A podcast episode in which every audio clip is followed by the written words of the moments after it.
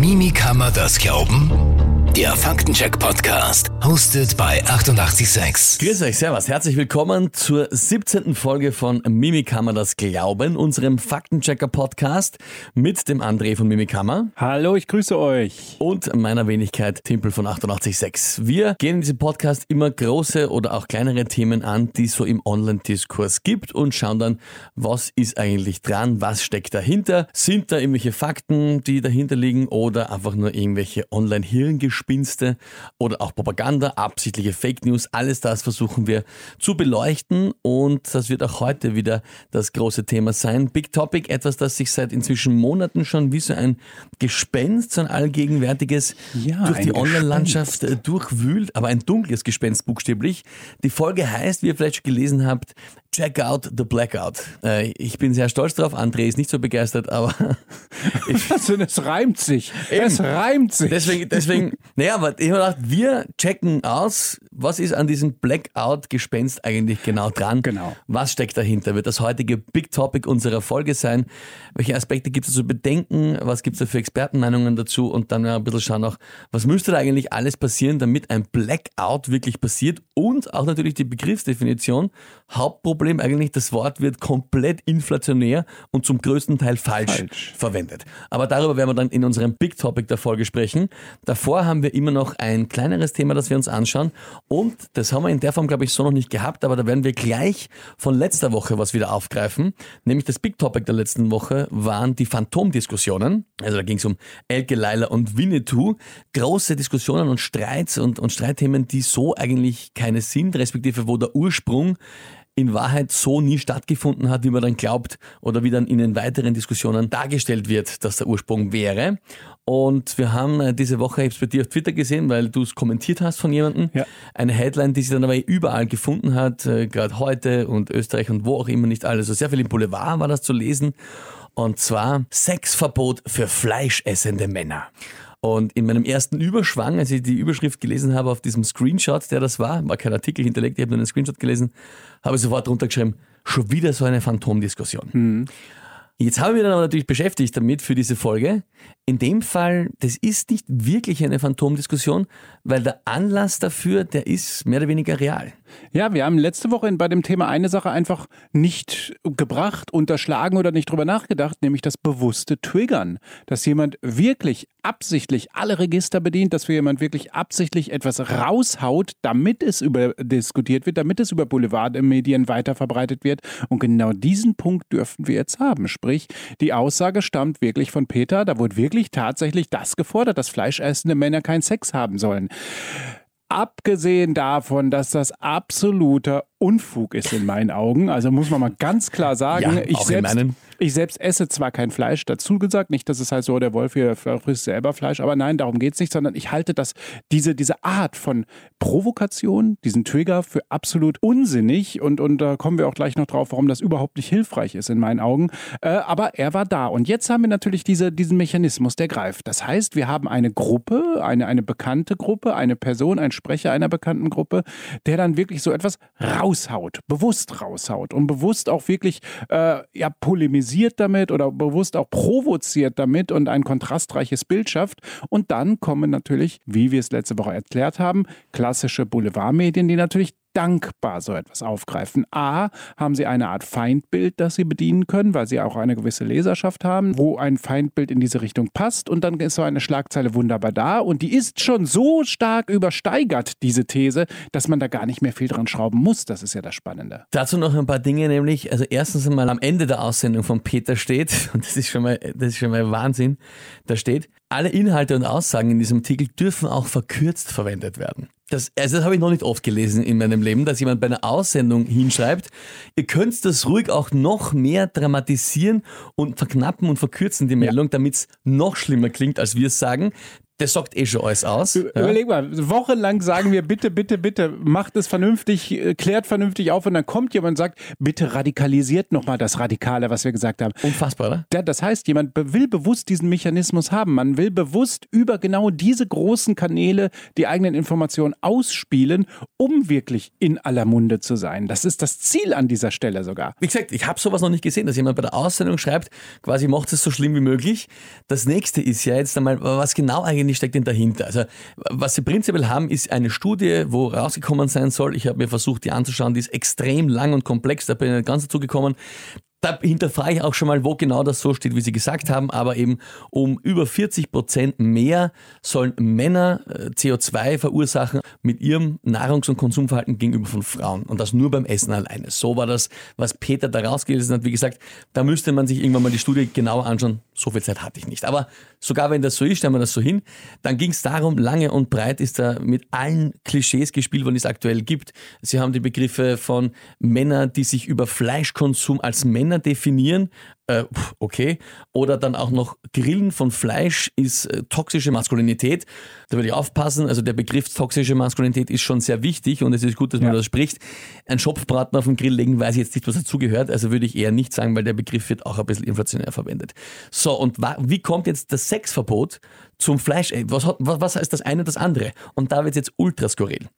Irgendwo in einem Satz sagen sie dann, man könnte auch überlegen, als Ausgleich für eine Person, die Fleisch isst, also quasi sehr viel CO2 mehr produziert als jemand, der nicht Fleisch isst, in ihrer Studie, der könnte ja dann andere CO2-Produkte quasi einsparen und in dem Fall äh, schreiben sie, ein Fortpflanzungsverbot wäre anzudenken, weil jedes nicht geborene Kind auch so und so viel Tonnen CO2 einspart. Lustigerweise hätte man zum Beispiel geschrieben, Peter fordert, keine Kinder mehr zu kriegen, weil die CO2, das wäre auch ein Aufreger gewesen, nur halt gegen Peter. Also das wäre schon interessanter gewesen. Das finde ich nämlich Hanebüchen, diese Forderung. Aber dass dann rauskommt ein Sexverbot, also ich glaube, wir wissen inzwischen, man kann auch Sex haben, ohne gleich Kinder zeugen zu wollen. Also sogar in ihrer eigenen Argumentation ist Sexverbot für fleischintensive Männer nicht mal schlüssig. Ja, äh, abgesehen davon, dass es auch äh, verfassungsrechtlich problematisch wäre, jemand äh, den Geschlechtsverkehr zu verbieten. Also Und das nicht ist, möglich. Also ja, das, geht das, das, das geht schlichtweg nicht. Wir haben es hier wirklich mit einem, einem Trigger zu tun. Viele Menschen sollen sich aufregen. Grund, um eine Botschaft nach außen zu tragen, um im Gespräch zu sein, um nicht verloren zu gehen. Ja, das hat schon was von Populismus. Ne? Das ja. ist Populismus tatsächlich oder, oder ist in den Grenzen des Populismus fassbar tatsächlich. Und was wir im, im Vorfeld ganz kurz gesprochen haben, natürlich, es ist eigentlich halt auch schade. Ja, weil es ja wahrscheinlich zum wichtigen Punkt. Weil es nämlich dem Thema, dass man sich vielleicht bewusst macht, wie viel Fleisch konsumiert man und was konsumiert man, einfach kein Dienst ist. Ganz im Gegenteil, wie du sagst. Im Gegenteil. Es triggert, wir haben das ja letzte Woche groß besprochen, eben, wenn man sich in seinem persönlichen Lebensbereich oder Teile seines Lebensalltags, seines Lebensstils angegriffen fühlt, ja. wird man eher mit Trotz reagieren. Na, was wird die Reaktion sein? Dass jetzt viele Männer sagen, ah, na, jetzt genau. denke ich mal drüber jetzt nach. Jetzt erst recht kommt. Jetzt kaufe ich mir erst recht ein Steak, leg's auf den Tisch, danach habe ich Sex und dann schauen wir mal. Genau das sind die, ja, das sind Trotzreaktionen. Das erreichst du damit. Und weißt du, was mich ärgert an der Stelle? Jemand, der seit Jahren dafür kämpft, dass Menschen ein Bewusstsein für Klimawandel, für Umwelt, auch für Konsum bekommen, die, die, die werden, die kriegen da einen Nackenschlag. Denn ich sehe, dass so etwas diese Trotzreaktion hervorruft. Und das, was ich versucht habe, nämlich mit Vernunft, mit Gründen, mit, mit Aufklärung zu schaffen, wird es in einem kaputt gemacht, weil alle sagen, so, jetzt stelle ich erst recht mein Auto auf die Straße, lass es laufen, gehe in den Garten, grille, trinke ein Bier, hab Sex und dann komme ich zurück und dann überlege ich mal, ob ich mein Auto ausmache. Das sind Reaktionen, die damit rumkommen und dafür, ja, da kriege ich jetzt schon wieder Blutdruck, wenn ich da erzähle. Also ganz ehrlich, und ja, da, da stoße ich schon wieder vermehrt CO2 aus und auch das. Nein, jetzt also wirklich auf den Punkt, es tut der Sache nicht gut, genau, so etwas, ja, hervorzubringen, wo wir müssen mit der Rationalität an die Sache herangehen. Was passiert, wenn ich Fleischkonsum habe? Da gibt es natürlich Berechnungen, dass ein Fleischkonsum problematisch ist und was dahinter steckt. Deswegen darf ich nicht hingehen, etwas verbieten und erst recht nicht auf einer Metaebene etwas verbieten. Das ist ja völliger Unfug und schafft wirklich nur ja, Abschottung, Abgrenzung, kontrastreiche Bilder und auch Feindbilder am Ende. Das ist leider bei vielen Themen ein Problem. Also wenn man der Person, mit der man über etwas sprechen möchte, wo man versuchen möchte, Verständnis und, und auch Aufmerksamkeit für etwas zu erreichen, wenn man der einfach mit, wie man so auf Wienerisch sagt, mit dem Arsch ins Gesicht fährt, ist es selten so, dass das zu sehr viel Einsicht ja. führt. Das, äh, also ich bin kein Psychologe bitte, aber ich sage nur aus meiner persönlichen Erfahrung, ist es selten, wenn du sagst, du bist der Vollheisel, äh, dass der andere sagt, ja nein, du hast recht. Jetzt habe ich mir deine Argumente angeschaut. Genau. Ich glaube, das funktioniert da, so nicht. Da, da gibt es genug Berechnungen und Messungen, ja. auch das, das kennen wir auf dem Bereich der Verschwörungstheorien. Wenn ich Menschen direkt konfrontiere und ihnen sagen, dass sie falsch liegen, schotten sie sich ab. Deswegen muss ich immer erst eine gemeinsame Gesprächsbasis finden, wo ich dann auf Augenhöhe bin und dann komme ich in ein Gespräch. Und dann kann ich halt mich austauschen an dieser Stelle. Wir reden ja hier nicht von Kriegsgegnern oder jemandem, der jemanden umbringt oder so, sondern wir reden von Menschen, mit denen wir sprechen wollen. Wir wollen ja ein, ja, wir wollen ja auf eine gemeinsame Linie kommen. Wir wollen ja in unserer Gesellschaft Kompromisse am Ende auch haben, die erstmal in eine richtige Richtung führen und dann schauen wir weiter. Aber das wird durch solche radikalen Forderungen natürlich von vornherein kaputt gemacht. Und eben in dem Fall haben wir eine quasi hybride Form mehr oder weniger. Wir haben dann äh, uns geeinigt drauf und ich muss meinen Tweet noch löschen eigentlich. Es ist keine Phantomdiskussion, es ist eine künstlich provozierte Phantomdiskussion. Ja. Fall, aber Phantom nicht, weil es die Forderung ja tatsächlich echt gibt. Also sprich darüber, worüber sich jetzt viele in den Kommentarspalten aufgeregt haben. Diese Forderung gab es echt von einer zumindest Stelle. Und ja, ja, die Aufregung ist halt natürlich künstlich erzeugt und absichtlich. In meinen Augen brauchst du den Tweet nicht löschen. Er trifft es schon im Kern, weil nur diesmal wird nochmal vorgegriffen. Wir haben eine Stufe davor, die bewusst eine Phantomdiskussion erzeugt. Es ist eine Phantomdiskussion, nur diesmal nicht von Medien, sondern von jemandem, der triggert, ausgelöst. Generell bleiben wir auch bei, schauen wir, dass wir eher, wie wir es ja auch in vielen, vielen, vielen Folgen unseres Podcasts haben, wenn wir über Verschwörungstheorien reden, immer versuchen, Kommunikation auf Augenhöhe miteinander zu reden. Sich gegenseitig äh, aufzuregen, wird nicht zu viel führen. Kommen wir zu unserem Big Topic, das ja. etwas, das auch extrem groß ist. Jetzt erst, ich glaube, in also der Woche, wo wir es aufzeichnen, hier jetzt, ähm, wir sind in der vorletzten Septemberwoche, da ist, glaube ich, im ORF gestartet, irgendeine Fernsehserie mit diesem Thema auch wieder. Ähm, ja. Heißt auch, glaube ich, große Blackout und es gibt seit eineinhalb Jahren oder zwei Jahren eigentlich ständig Berichte, auch während Corona, äh, so gefährlich und, und das vergisst jeder und der absolute Blackout. Und jetzt We check out the blackout. Also, ja. was ist da dran an dieser ganzen teilweise Panikmache, die damit herrscht? Ist es eine Panikmache oder ist es wirklich so eine extrem reale Bedrohung, die uns alle paar Minuten ins Haus stehen kann? André, leite mal das Thema ein. Ja, also während ihr das hier hört, dürfte der 24. September schon vorbei gewesen sein. Heute ist der 22. September, wir nehmen auf. Es gibt gerade ganz, ganz viele Verschwörungstheorien, ganz, ganz viele kleine Sharepics und Bildchen, dass am 24. September die Apokalypse kommt. Auch der Blackout kommt. Das das bedeutet, wir werden wochenlang, tagelang zumindest angeblich ohne Strom sein. Weltweit wahrscheinlich, überhaupt, überall. Nichts wird mehr funktionieren und in dieser Zeit, ja, werden ganz viele Dinge passieren. Also es können gute Dinge passieren, schlechte Dinge passieren. Das QAnon-Universum hat vorausgesagt, in der Zeit wird die Welt bereinigt. Es gibt da ganz viele verschiedene Theorien oder dass die große neue Weltordnung, die New World Order kommen wird. Also der Blackout ist für viele Menschen ein einschneidendes Erlebnis Erlebnis in unsere Gesellschaft, in unser Leben und danach wäre nichts mehr so, wie es war. Das ist das auf verschwörungstheoretischer Ebene. Da gibt es ganz viele Sachen, die haben sich in der Vergangenheit nie bewahrheitet. Das, das haben wir schon gesehen. 2020 sollte der große Blackout kommen und, und die New World Order werde durchgesetzt. Jetzt stehen wir aber an einer anderen Stelle. Jetzt stehen wir an einer Stelle, wo wir sagen können, okay, es gibt eine reale Möglichkeit eventuell eines Blackouts. Denn wir stehen vor einem Winter, wo wir eine Gas Gasknappheit kriegen könnten und viele Menschen auf Strom umsteigen und zwar gleichzeitig umsteigen. Und das könnte, ich bleibe bewusst im Konjunktiv auf das, was wir noch gleich sagen werden, könnte dazu führen, dass das Stromnetz kurzfristig überlastet wäre. Führt das zwangsläufig zu einem Blackout? Da kommen wir jetzt an die Stelle, wo wir den Begriff des Blackouts auch erstmal klären müssen. Was ist ein Blackout? Ein Blackout bedeutet ein kompletter, totaler Ausfall, Stromausfall und zwar auf eine große, große Fläche gesehen. Wir müssen das also abgrenzen von dem klassischen Stromausfall. Du sitzt zu Hause und auf einmal hast du zwei, drei Stunden keinen Strom mehr. Ich selbst habe schon mal einen Stromausfall mitgemacht. Das war im Jahr 2006. Da sind äh, große Oberleitungen in Nordrhein-Westfalen beziehungsweise an Grenze zu Niedersachsen äh, durch die Schneebelastung oder Eisbelastung ausgefallen. Wir haben wirklich einen kompletten Nachmittag, einige Städte sogar die Nacht danach, keinen Strom gehabt. Das ist kein Blackout. Das ist ein Stromausfall. Das gab es immer schon, das wird es immer wieder geben. Bei einem Blackout in der Abgrenzung haben wir den absoluten Ausfall und auch kein Backup. Da ist dann nichts, dann ist erstmal über lange Zeit nichts. Und ob dieses Szenario wirklich möglich ist, das ist eher unwahrscheinlich. Das Ding ist, was du gerade sagst, eben dieser Kollaps mehr oder weniger der Energieversorgung, Genau. wird eben, das wird dauernd beschwert und immer wieder Vorbereitung auf diesen Blackout und da muss man sich der realen Gefahr bewusst sein. Was sehr wahrscheinlich ist, was zumindest wahrscheinlich ist, sicher nicht sehr wahrscheinlich, was du vorher angesprochen hast, dass im kommenden Winter immer wieder mal kurze Stromausfälle passieren können, weil das Netz eben unterschiedlich belastet Genau. ist.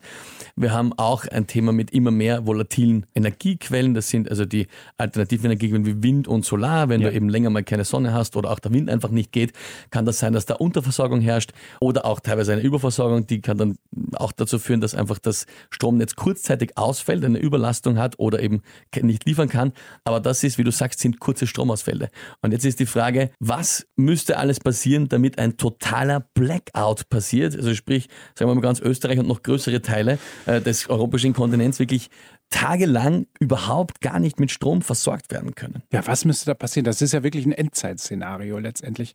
Sicherlich müsste es dazu führen, dass das Netz erstmal überlastet ist und dann daraufhin diverse Sachen einfach nicht mehr ans Netz gehen können. Das ist der Punkt. Äh, ist- Jetzt wird es natürlich schwierig. Wir könnten beispielsweise eine Netzüberlastung herbeiführen, wenn, sag ich mal, Gas fällt aus, es ist kalt und alle sagen jetzt, okay, ich muss jetzt gleichzeitig komplett müssen wir elektronische Heizlüfter anmachen, damit uns warm wird. Und jeder einzelne verdammte Haushalt macht sich seinen kleinen elektronischen Heizlüfter an.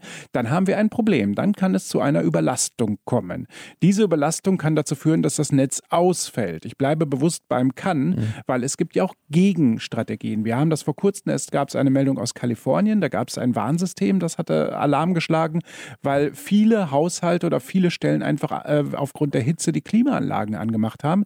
Gab es auf einmal eine Warnung per SMS über dieses Warnsystem an die ganzen Haushalte, dass sie bitte kurzzeitig alle mal vom Netz gehen sollen, damit keine Überlastung kommt.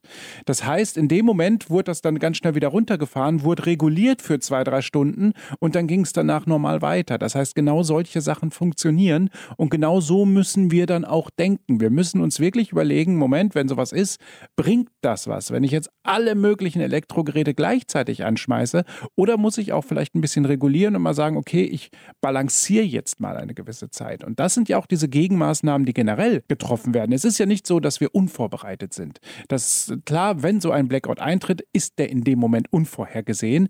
Aber es gibt Möglichkeiten anhand der Last, die gerade da ist, zu erkennen, okay, wir haben eine Überlastung, dann gibt es äh, Spannungsabwürfe oder Lastabwürfe, das ist der richtige Begriff, Lastabwürfe, dass man sagt, wir rotieren, wir schalten gewisse Regionen mal für eine Zeit aus. Das kann existieren, das ist vielleicht möglich, dass mal eine Stadt oder eine bestimmte Region ein, zwei Stunden ohne Strom ist, um die Last zu regulieren.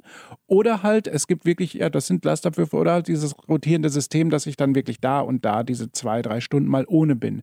Damit kann ich einem Blackout oder einem längerfristigen Ausfall natürlich vorsorgen. Und das sind Möglichkeiten, die wirklich entstehen könnten. Und genau das ist der Punkt. Also was ich immer so spannend finde bei dem Gespenst, das gesagt wird vom Blackout, das klingt so, als wäre das etwas, gegen das wir absolut nichts tun könnten, als würden wir jetzt sitzen und hätten kein einziges Sicherheitssystem irgendwie in place, das dann in Kraft treten würde. Natürlich, das ist ja allen, die ein Stromnetz betreiben, bewusst, dass es da verschiedene Spitzen gibt von Verbrauch und so weiter und so fort. Da gibt es extrem viele Systeme, wie du gerade gesagt hast, da werden Lastabwürfe, es Ja. gibt auch Systeme, wo zum Beispiel gewisse Großabnehmer kurzzeitig gebeten werden, dass sie auf Generatoren umsteigen. Ja. Es gibt da das Beispiel, da habe ich mir was äh, angeschaut und zwar mit dem Vorstand von der E-Control.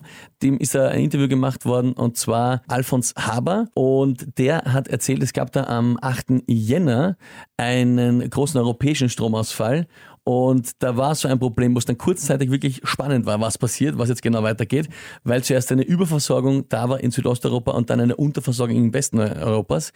Und da sind dann eben auch sehr viele Dinge in Kraft getreten. Es wurde erstmal das Netz abgelöst voneinander. Das heißt, da hat sofort eine Schaltung sich gegeben, okay, wir sind mal raus. Das heißt, die Überspannung geht mal hier nicht rein und entlastet unser Netz. Dann sind auch da Gaskraftwerke zugeschalten worden. Es sind die Wasserkraftwerke auf Kapazität geschalten worden. Zum Beispiel, es gibt diese Pumpkraftspeicher, die es in Österreich gibt, Genau. die zum Beispiel, wenn es zu viel Strom gibt, dann werden diese Turbinen auf Pumpen geschalten. Das heißt, die werden betrieben und pumpen das Wasser nach oben, also in die Höhe. Wenn zu wenig Strom da ist, dann werden sie auf Turbinieren geschalten. Das ist wirklich ein Wort. Blackout. Ich habe extra nachgeschaut, das heißt so. Das heißt also, dann kommt das Wasser wieder durch und die potenzielle Energie wird genutzt, in kinetische Energie umgewandelt und dann wird wieder Strom erzeugt. Dann sind eben zum Beispiel der Flughafen ist dann kurzzeitig auf Dieselaggregat umgesprungen, weil eben gesagt wird, Großabnehmer bitte kurzzeitig, wir können nicht, also da mal kurz umspringen. Und das ist das, was ich mir immer denke. Also das sind jetzt nur ein paar Kleinigkeiten äh, von Sicherheitssystemen, die Genau. ja da alle hier sind. Und für einen richtigen, kompletten, wochenlangen, sagen wir mal, Blackout müsste alles ausfallen. Alles. Alles gleichzeitig. Ich würde nicht sagen, dass es unmöglich ist, aber es klingt halt schon so. Es wird halt immer unwahrscheinlicher, je mehr Systeme da quasi vorhanden sind, um das irgendwie noch am Laufen zu halten. Genau, und da haben wir jetzt wirklich diese Basics erzählt. Klein, kleines Beispiel noch für die Mikroebene. Ich habe, bevor ich bei Mimikama war, für einen äh, Lebensmittelgroßhandel gearbeitet, der natürlich Lebensmittel kühlen musste. Und wir haben da auch diese Analysen gemacht, aber um Strom zu sparen und haben uns geschaut, wann haben wir Spitzenlasten, nämlich dann, wenn alle Kühlmaschinen gleichzeitig angegangen sind, weil das ja auch sehr teuer war. Du musst ja die Bereitstellung bezahlen. Da zahlst du ja viel Geld für, dass dir solche Spitzen äh, bereitgestellt oder dass du da in der Zeit die Energie bekommst. Und dann haben wir auch Lastabwürfe einfach einrichten lassen. Und immer dann, wenn die Last stärker wurde, wurden halt bestimmte Kühlmaschinen vom Netz kurzzeitig genommen, sodass nicht alle gleichzeitig laufen konnten. Und so muss man sich das vorstellen einfach. So funktioniert das mit den Lastabwürfen auch auf der Makroebene letztendlich. So, das sind jetzt wirklich diese Basics. Jetzt kommen wir zu den speziellen Sachen. Warum ist dieser Begriff des Blackouts eigentlich so allgegenwärtig? Warum ist, ist die Angst dann überhaupt da? Wir haben natürlich diesen Anlass, die Möglichkeit wohlgemerkt. Und jetzt kommen wir wieder zu dem Spiel der Medien, aber auch zu dem Spiel von Verschwörungstheorien, die genau das befeuern. Einerseits finde ich es interessant, ja, natürlich, es gab immer schon die Ratschläge, was man zu Hause haben sollte im Notfall. Nur jetzt, genau zu dieser Zeit, nehmen wir explizit solche Ratschläge wahr, obwohl die immer schon da waren und nehmen sie aber so wahr, als ob wir jetzt das machen müssen, als ob wir das haben müssen. Sicherlich, wenn eine Notsituation da ist, sollte man schon eine Notration zu Hause haben oder nach Möglichkeit Eigenstrom irgendwo. Wir haben Powerbanks mittlerweile. Ich kann mit Powerbanks ganze Lampen, ich kann da meine, meine Wohnung mit beleuchten. Das ist überhaupt kein Problem und, und wirklich damit auch Strom oder erstmal einige Sachen überbrücken.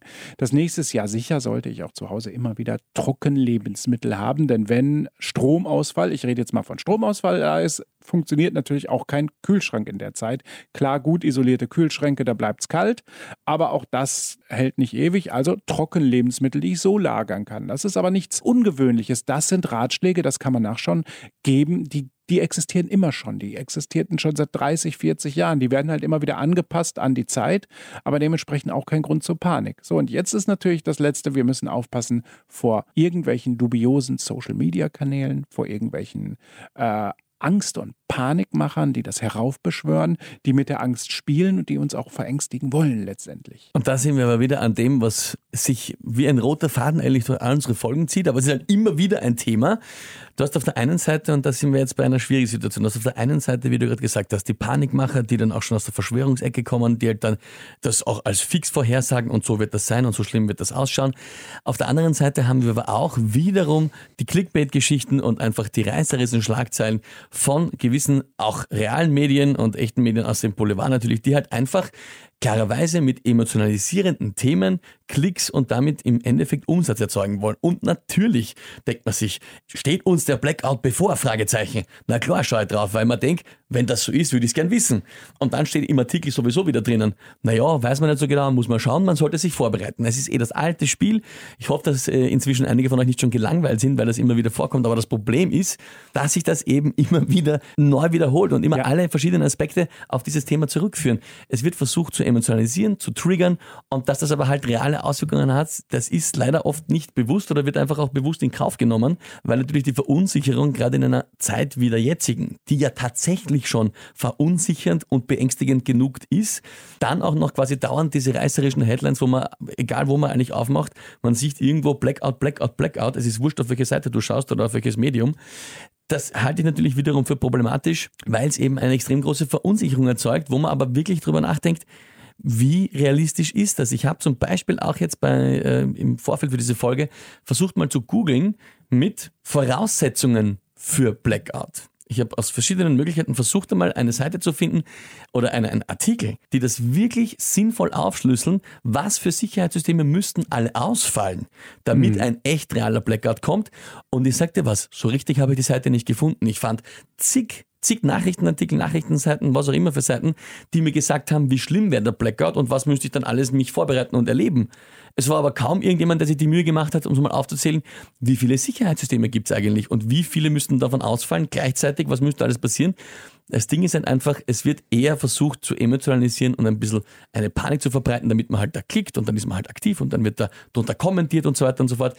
Mir hat das wirklich gefehlt, dass da große, große Aufklärungsarbeit betrieben wird mit, was müsste eigentlich alles schiefgehen.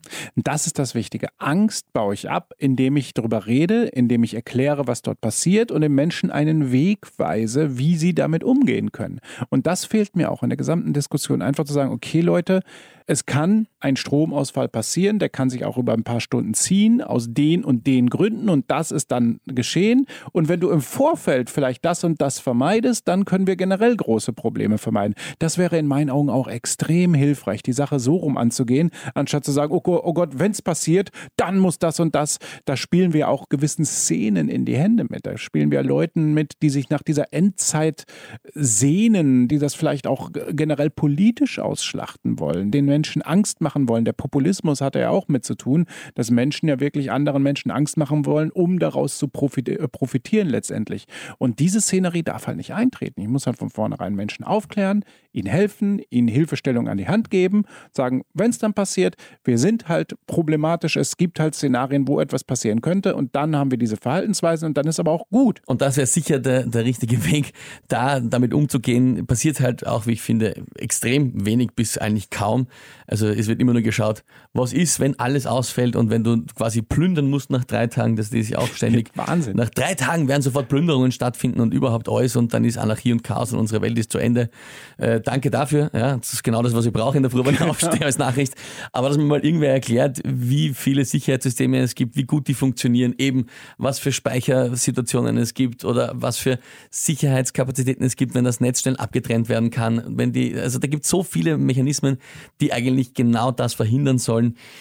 Und ich finde es schade, dass die nicht genug vorkommen. Ja? Heißt jetzt trotzdem, also wir sind sicher nicht die Experten, die sagen können, es ist komplett ausgeschlossen. Und das ist es ja auch nicht. Nichts ist komplett ausgeschlossen. Nichts, nichts. Uns, wenn ihr den Podcast hört, könnt ihr euch beim nächsten Satz einen Asteroid erschlagen haben. Joi. Ja, aber es ist trotzdem immer die Frage halt, äh, wie sehr ist man auf irgendwas vorbereitet oder wie unwahrscheinlich oder wahrscheinlich genau, ist genau. es. Und das ist der Punkt, der da wahrscheinlich ein bisschen ins Hintertreffen geraten ist.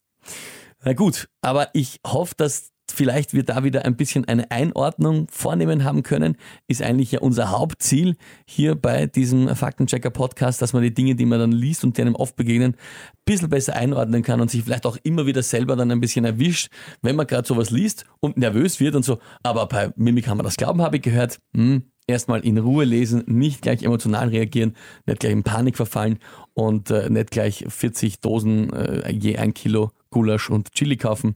Wobei man mit dem Chili dann vielleicht nachher wieder Gas äh, Genau, und dann sind wir, wieder, sind wir wieder beim Sexverbot letztendlich. Und, und hör auf, hör auf. Ja, aber das ist ja das Spannende, dass viele ja. der Probleme aus der Vergangenheit immer entstanden sind aufgrund dessen, dass sie stark diskutiert wurden ich sag mal, ausverkauftes Klopapier. Mhm. Da war auch im Vorfeld die Diskussion, oh Gott, es wird eine Knappheit kommen, falls das und das in der Pandemie ist, Handel, Lieferketten und so weiter. Also sind Leute losgestürmt, haben sich Klopapier gekauft und was war? Die Knappheit war da. Aber nicht, weil das Klopapier an sich knapp war, sondern weil es einfach ausverkauft war. Und das, das System haben wir jetzt auch. Wenn ich wirklich sage, oh Gott, es wird, es könnte sein, dass das Gas knapp wird und wir zwischendurch nicht heizen können und alle rennen los und kaufen sich Heizlüfter, um die gleichzeitig anzuspeisen, dann haben wir auch wieder eine künstlich erzeugte Situation.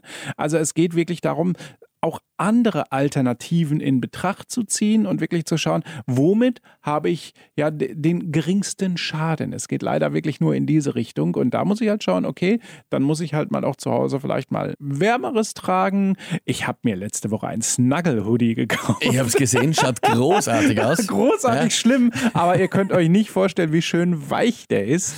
Äh, aber das sind alles Sachen und dann kann ich halt überlegen, wie hoch muss ich heizen? Muss ich dann wirklich 20 Grad in der Wohnung haben oder reichen dann 16 16, 17 und halt zwischendurch, ja, muss ich halt mal auch lüften wegen Schiff. Ich muss halt viele Sachen in Zukunft in Betracht ziehen, um wirklich den kleinsten möglichen Schaden zu haben. Und das funktioniert. Das ist vielleicht auch ein, ein wenn man das so sagen darf, ein, ein Vorteil aus Krisenzeiten. Ich fange wieder an nachzudenken. Ich fange wieder an Lösungen zu entwickeln. Ja, vor vier, fünf Jahren hat niemand überlegt, ja, Energie boah, ist doch genug da, ist doch günstig genug. Warum muss ich irgendwelche Lösungen entwickeln? Jetzt sind wir an dem Punkt und fangen an. Wir entwickeln Lösungen. Wir denken auf einmal darüber nach, oha, wie wichtig ist dann vielleicht doch ein Ausbau von Solar? Wie wichtig ist dann vielleicht doch, dass ich mal zu Hause schaue, wie viel Energie verschwende ich eigentlich?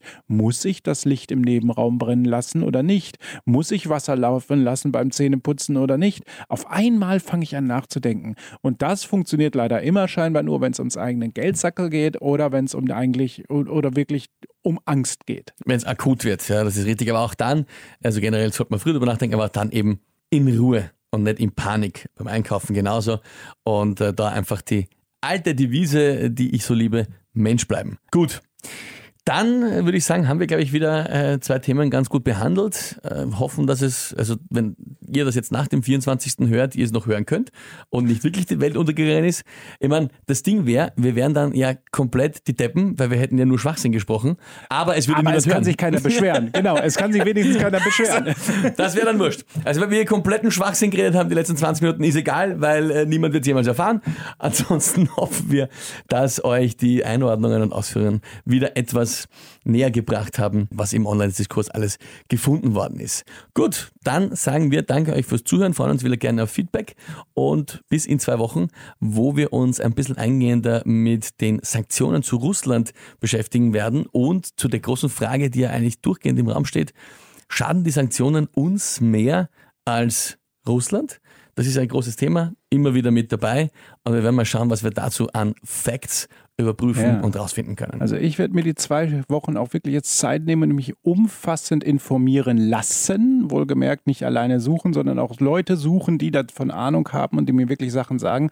Da bin ich mal gespannt. Also es reicht nicht alleine da jetzt den, ja, das eigene Ermessen an den Tag zu legen, sondern wirklich eine, eine große Übersicht zu bekommen. Da freue ich mich schon sehr drauf. Bis in zwei Wochen. Viert euch.